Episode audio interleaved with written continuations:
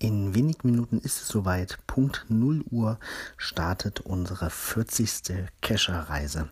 Und zwar diesmal geht es gar nicht so weit weg, ist aber trotzdem eine lange Reise.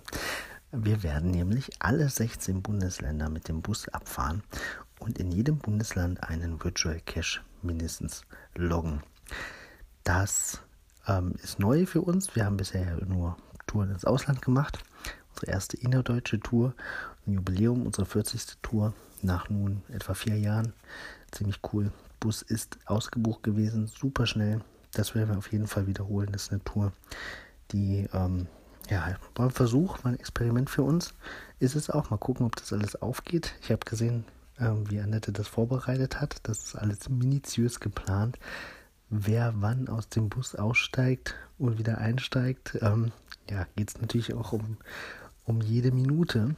Ähm, wir haben das Ganze auf den Sonntag gelegt, um ähm, Berufskraftfahrverkehr zu umgehen. Ja, damit ja, gibt es ja meistens Sonntag etwas weniger Staus und hoffen, dass das alles glatt geht.